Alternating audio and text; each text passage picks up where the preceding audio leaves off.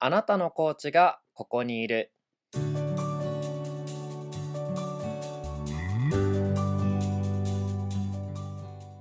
この番組はコーチの方をゲストにお迎えしてコーチングについてその方と一緒にお話をしていくラジオです。あなたの人生を一緒に伴走してくれるコーチを見つけられるかもしれません。こんにちは。あなたのコーチがここにいるパーソナリティのおすぎです。第3回目はコーチスーさんをお迎えしてお送りいたします。スーさんよろしくお願いします。よろしくお願いします。さて、えっ、と、スーさんね、一緒にコーチングのセミナーで、あの学びを共にした仲間なんですけれども、そうですね。はい。なんか実際スーさんのそのコーチングとの出会いっていうのは、まあいつ頃でどういうような出会いだったんですか？えっとね、ちょうど1年前なんですよ。ちょうど1ち年前。ょうど1年前の、えっと、うもうね、3月になっちゃいましたけど、2月に、ちょうど1年前の2月に、あの、はいコーチングバイブルっていう、あの、本があるんですね。ああ、コーチングに関して持ってます持ってます。はい。あ、持ってますで、はいそれ、まあ、CTI が出してるやつですよね、団体が。で、それを、まあ、たまたま偶然、あの、買ったはい。のが、まあ、きっかけですかね。うんなんかあの本ってたまたま買うものじゃないような気がするんですけど、なんか、まなんかあ確かにあれですか、表紙とか、なんか帯にビビッときたんですか？そうなんですよ、そうなんですよ。いや、なんかね、もともと、まあ自分、副業もしてるんですけど、本業が、あのーはいまあサラリーマンで、はいはいはいはい。営業現場のね、マネージャーをしてるんですけど、ああ、はい。部下がたくさんいて、まあ、上司もいてっていう組織の中で働いてて、なんかこうねどうやったら目の前の人がね生き生き働くかとかなんかこうそもそも楽しい仕事って何やろとかねなんでこんな仕事面白くないんやろとか。うーん。なんか結構ね上司からきつく言われたりもするんでなんかこうなんで、はいね、えー上司っていうだけでこんなにね高圧的に接せられるだろうとかね。対等にもっといい関係築くためにはどうしたらいいんだろうとか、なんかそういう問題意識がず常に悩みというかねあってもともと本が好きなので仕事の悩みを本で、うん。こうなんてヒントを発見するというかそういうことをずっとなんかこう修正みたいな形で自分のね、えー修正としてやってたんですよね。で、うん、もうそれのね、、はいろんなジャンルを読んできててたまたまコーチング関係読んでなかったし Amazon で見てたんですよ。いろいろコーチングでね、検索して。そうなんですよ。だから本屋ってわけじゃなくて、あそうなんです Amazon ねだから、はいあの本の分厚さとか全然知らなくて。なるほど、なるほど。本屋じゃなくてそうなんすよ Amazon で見つけたんですね、あのずっとスクロールするだけですよね。まあ、7つの習慣っていうないんかめちゃめちゃ有名な本あるじゃないですか。スティーブン・ R・ コビーさん。あそうです、そうーです。コビーさん、コビーさん。コビーさん。あ、そうそう。コビーさんがすごい好きその方、そので。で、その本もすごいバイブル的な感じだったんですよ、はいまさにね。でで、その人がうんたまたま、その帯にね、コーチングバイブルの帯にコメント書いてたんですよ。これを読めばなんか全てわかるみたいなね、そんな感じの書かれ方してて、えそう、コ すごいですねビーさんってなんかそんないっぱい本書いてないんですよね。その、まあ、7つの習慣ぐらいがメインやから、いや、うんすげえ、この人がこんなこと言ってんねやったら、もうこれに決めようと思って、で、買ったのがきっかけですね。うん、うん。へえなるほどなるほど。で実際多分そう本を手に取られて読まれたと思うんですよ。でそこから実際まあそのコーチングのセミナーに通ってコーチになろうっていうのもまた一段階ぐらいなんかスーさんの中であったのかなと思うんですけどそれはどうだったんですか？いやもうね、本を手にしてから早かったんですけど、あの、実際読んでみたら、あの、うん。ほんとびっくりして、なんかこう体中が震えるぐらいびっくりして、うん。えっと、まあ、自分がね、うんもう十何年、その、マネジメントの現場でずっとやっててね、すごく大事やな、人間関係築くのにね、すごく大事やなってずっと感じてたこと。でも、なんか会社とか世の中的には否定されるようなことが、もう平然とというか平気と書かれてるんですよね。なんかこう、なんていうかな、人うはんもともと生まれながらにして完全なものであるみたいなこととかね。なんだそれみたいな。はいはいはいはい。なんかちょっとスピリチュアルな、大丈夫かおいおいっていうね、あの、会社でそんなこと言ったら変なやつにね、としてこう見られそうなそんなことがね平然と書いてあるけど、うん。読めば読むほどいやそれって本当大事だよねっていうね、経験的にすごいこうねうなずけるというかそんなことがかたくさん書かれていてうん。でもう読み終えたその次の日にはもう連絡して説明会の予約取りましたね。おーじゃあもうそこからもかなり行動早かったんですね。自分。が探してたものはこれに違いないっていう確信。もう衝動的うんに全部知りたいと思って、ね、この団体の連絡先すぐ調べてやってる説明会全部調べてねあの調べて予約しました、東京でしかやってないのがちょっとネックだったんですけどね。私関西なんで、あはい、そっかそうですよね。スーさん新関西に住んでますもんね。そうですよね。でそれがまあうちょうど今日1年ぐらい前ってことで、はい。まあ、1年経ってですね、うん。まあ、その1年間もうんコーチとして勉強したりとか実際コーチングもされてると思うんですけど、まあ、この1年間コーチングが続いてるっていう状態だと思うんですね。うん。で実際学んでみて今コーチングって何っていうふうに聞かれたらスーさんの中ではどう答えるのかなと思ってそれを聞いてみたいんですけど。まあなかなかコーチングって何ってね一言でなんか言える人ってなかなか少ないんじゃないかなと思うんですけどうーん。うん。やっぱりこう、まあ、クライアントさんその人が本当にどう生きたいのかっていうのをコーチと一緒に発見していく旅路みたいなイメージですね私は。うんうんうん一緒に発見していく旅路。なんかこう人ってなんか自分一人でも行動できるしいろんなことに気づけてあのまあいろいろ選択していけるとは思うんですけど、やっぱりこう一人じゃなくてこう二人とかね誰かと一緒に、まあ、自分のことをね真剣に考えて関わってくれる？本気でね。でしかもこう上からとかじゃなくてね指導されるとかじゃなくて真剣に同じ対等なパートナーとして、本当に自分のことを考えてくれてあの一緒にねいろんなことを発見して人生味わい尽くしていけるっていうかねでそういうプロセス一緒にいてくれる存在っていうのはなかなか存在し、ね、することは難しいんだと思うんですよね。うん、だけどそれを可能にするのがコーチングなんじゃないかなっていうふうに思ってますね。そうかそうか。なんかそれを、まあ、実際多分コーチングを受けたりコーチングをうんスーさん自身が多分クライアントの方に提供したりして感じたから今自分の言葉で出していただいたのかなと思うんですけど、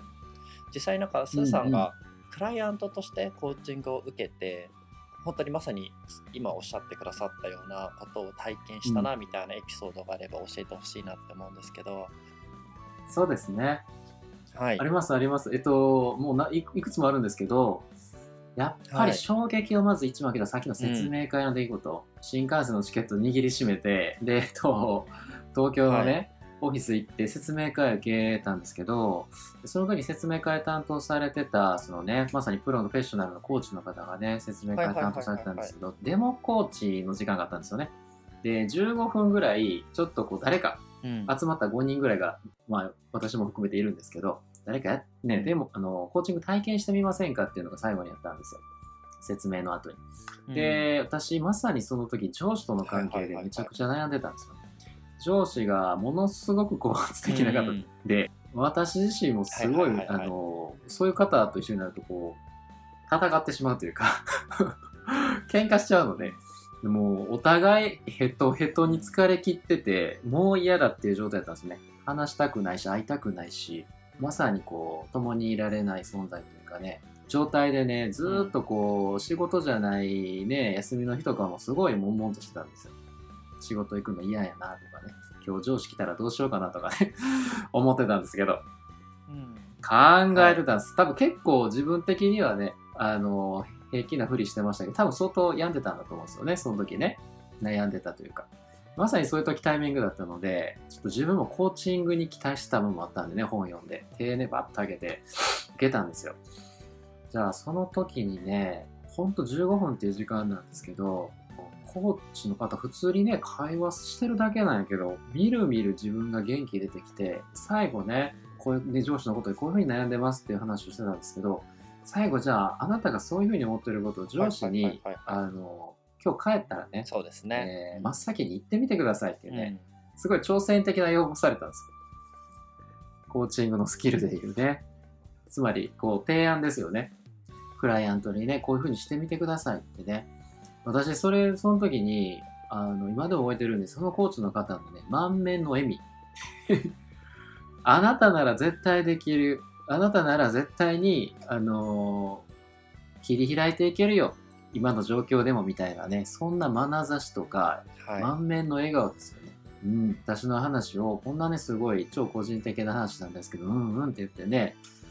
もう嫌味一つなく聞いてくれた、そのコーチの関わり、そしてそのコーチングを受け終わった15分後の自分の気持ちの変化、気分のこうビフォーアフターの違いの凄さに衝撃受けましたね。そんな経験しましたね。すごいと思いました。なんかそういうなんでしょうねそこで多分コーチングのパワーとかコーチングの魅力っていうのを多分スーさん感じ取られたと思うんですけど実際になんか多分それを人に届けたいとかそういうことを自分の周りの人にもなんか怒ったらもっとこの人良くなるのになみたいな感情があるからスーさんコーチになったのかなって今ちょっと想像しながら聞いてたんですけど実際にそのコーチングを今し続けられてるその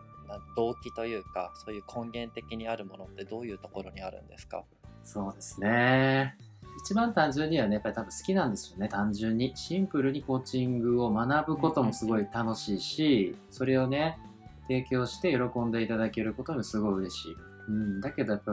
強いて意味をね、そこに見出すとしたら、私、二十歳の時にね、今から16年前になるんですけど、父を亡くしたんですよね。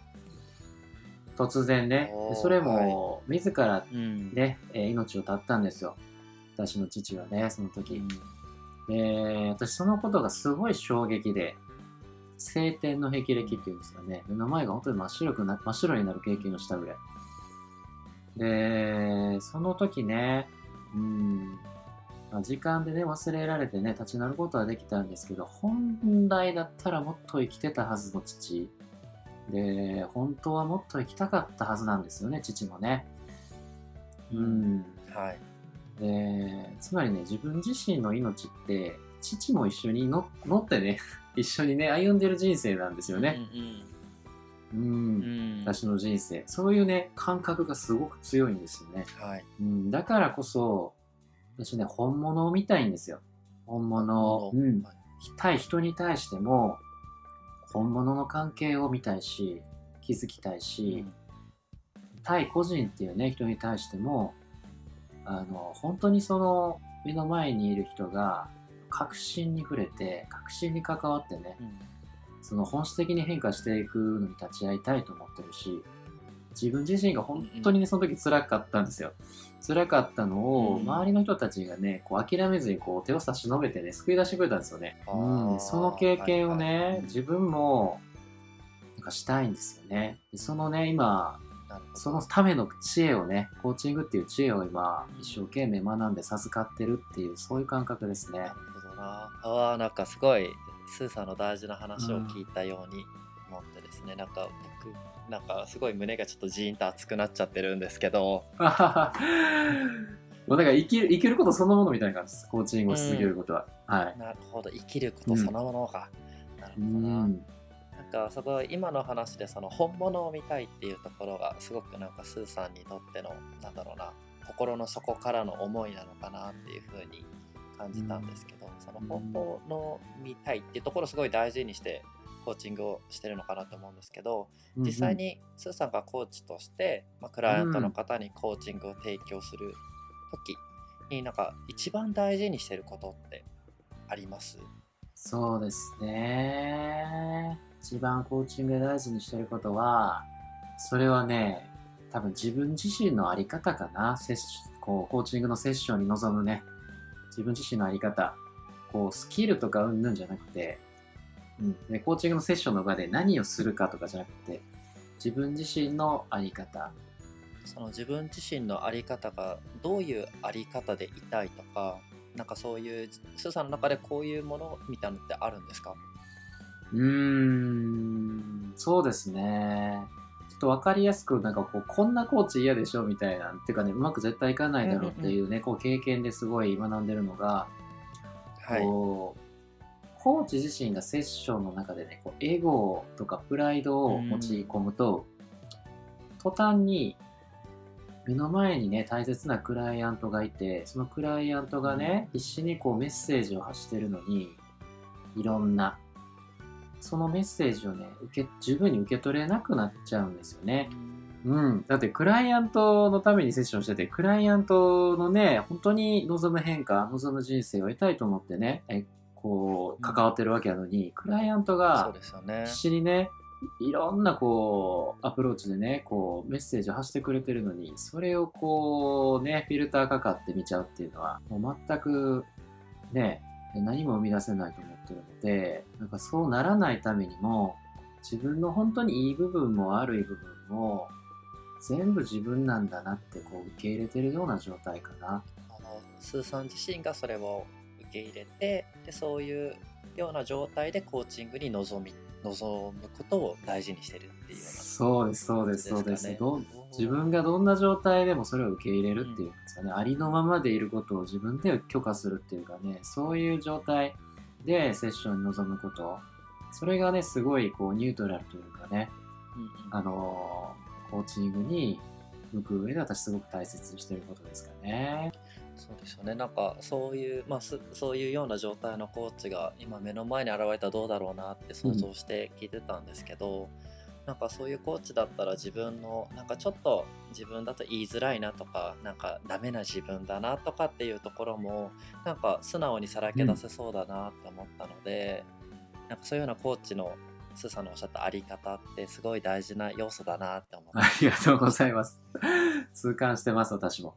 さてでなんかスーさんの中でなんかこんな人にコーチングを受けてほしいなとか是非ともこんな人になんかねコーチングしたいなみたいなそういうような人っていらっしゃるんですか？そうですね。やっぱね応援したい人はいますね。どんな人かっていうと自分の人生ねいやそんな悪いわけじゃないんだけどでもなんかちょっといまいちって思ってる自分うん、私かつてそうだったんですよ。うん、結婚もしてね。で、まあ、喧嘩もするけど、あの、物もね、いい、こう、家にも帰ってね、住めて、衣食住に困らず、そんなね、人生やってたわけなんですけど、だけどなんかね、物足りないっていうか、こういうこともしたい、うん、ああいうのは嫌だ。なんかこう、そういう思いがすごいあったんですよね。うん。だから、あでもね、私、コーチングを受け始めてから、そういう人生が大きくね、変わり始めたんですよね。うん、ほんそう本当に自分が願う人生をね、生きられてるっていうか。うん。うん、はい。だからなんか、人生何か変えたいなって。うん。悪くないんだけど、変えたい。自分は本気で変えたいんだってね。そういうふうにね、本当に本気でね、思ってもらえる方だったら、うん、コーチングはね、すごい強力な手段になり得ると思うし、私はぜひ応援したいな。うん、そういう人のね、人生ね、あの、関わりたいな、立ち会いたいなってすごく思いますね。なるほど。ありがとうございます。なんか今まで結構そのコーチングの側面からいろいろスーさんにあのお話を聞いてたんですけどなんかまあコーチングの側面じゃないところの質問もした方がリスナーの方にスーさんってこんな人なんだよっていうのが伝わるかなって思うのでなんか聞いてみたいんですけどなんかスーさんってなんか仕事してない時何してんのかなっていうのが実は僕個人的に気になっててそう何何してるんですか？仕事してない時って。そうっすね。いや、私実はね、あのなんかバリバリ仕事してますみたいな 雰囲気出してましたけど、出し出してましたでしょ、はい、出してたけど私まさに今育休取ってるんですよ。あなるほど。そ育休取られてるんですね。そうあのつい最近ちょっと子供が生まれて何ヶ月か前にね、うん、であのちょっと一年発起してはい。この世間の流れに乗ろ乗っちゃおうと思ってね育休ね。そうそう、育休を思い切って上司に言ったらね、はい、あの、意外に意外にあっさり取っちゃって。で、うんうん、そうそう、私自身コーチングを勉強したかったし、やりたいこともあったので、いや、これを機にちょっと育児本腰にメインにする人生もね、仕事一筋で来た自分だったけど、うん、なんかこう自分の人生幅広げるかな今まさにね、どっぷり育児してますね。もう一日中、もう2っていうか24時間体制で育児してるんで。育児育児をしているんですねずっと。本当にそうですよ。もうつ本当にこのね、収録始まる直前まで、私、うん。ね、あの、晩ご飯の片付けして、あの、ミルクあげてましたからね。あそうなんですね。本当に育児。なんか本当にって言うと疑ってるみたいな言い方になっちゃうんですけど育児されてるんですね。いや、もう、忙しいですよ、育児、本当に。うん。うん、びっくりしました、私やってみて。はい。今までねスーさんについていろいろお話をしてきたんですけどあのこのお話聞いてくださってるリスナーの方たちの中にも、まあ、スーさんと、まあ、うんコーチング、スーさんのコーチングを受けてみたいって方もいらっしゃると思うんですね。うんでなのでそんな方はあのどうやってスーさんとコンタクトを取ればいいかなと思うんですけど、はいはいはい。メールアドレスだったりとかってあります、そうですね。えっと、メールアドレスを、まあ、お知らせできると思うので、こちらに、はい。まあ、気軽にね、えっと、コーチングすごいね、怪しいとかね、あの、いや、ちょっといきなり契約は無理ですっていう方でもね、なんかし、うん。質問会とかね、あるいはお試し会とか、もう何でも、あの、カスタマイズして、えっと、ね、まあ、お話できると思うので、お気軽にメールいただければなと思います。わかりました。そしたら、スーさんのあのメールアドレスをこのエピソードの、えっと、スクロールして、あの下にスクロールするとですね、エピソード概要欄っていうのが出てきますので、そこにあの載せておきますので、あのぜひ気軽にスーさんにご連絡をしていただけたらなと思います。はい。よろしくお願いします。さて、じゃあ、うんうんスーさん、最後にですね、うんうん。あのリスナーの方になんかメッセージがあればとはい。思うんですけど、それをかぜひ言って、この回を締めたいなと思うので、うんそうですねお願いします。コーチングはね、本当魔法ではないと思うんですけどね。うん。だけど、私自身本当にコーチングを受け始めて、人生が変わりました。うん。ワクワク、本当心躍るようなね、そんな人生にね、私自身は変わったので、皆さんも本当に変わりたいなって、本気でね、思ってらっしゃる方がいらっしゃったら、コーチングは本当にすごい強力な、あの、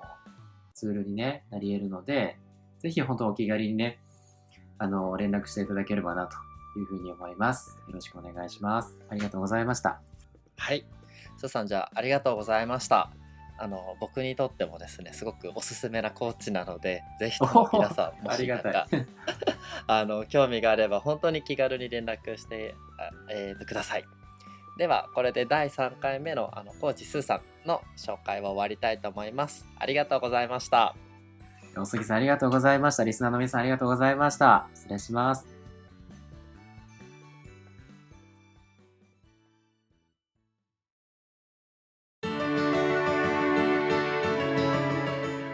ポッドキャスト「あなたのコーチがここにいる」ではご意見ご感想のほかにゲストとして出演していただけるコーチを募集しています。Twitter ダイレクトメッセージ Twitter ハッシュタグもしくはお便りフォームのどれかからお送りいただければ幸いです。Twitter のアカウントはあなたのコーチがここにいる。ハッシュタグはコーチここ。カタカナでコーチひらがなでここ。ハッシュタグコーチここです。お便りフォームの URL はエピソード概要欄をご参照ください。Twitter アカウントでは番組情報についてつぶやいているのでぜひフォローをお願いいたします。ご意見ご感想などお待ちしております。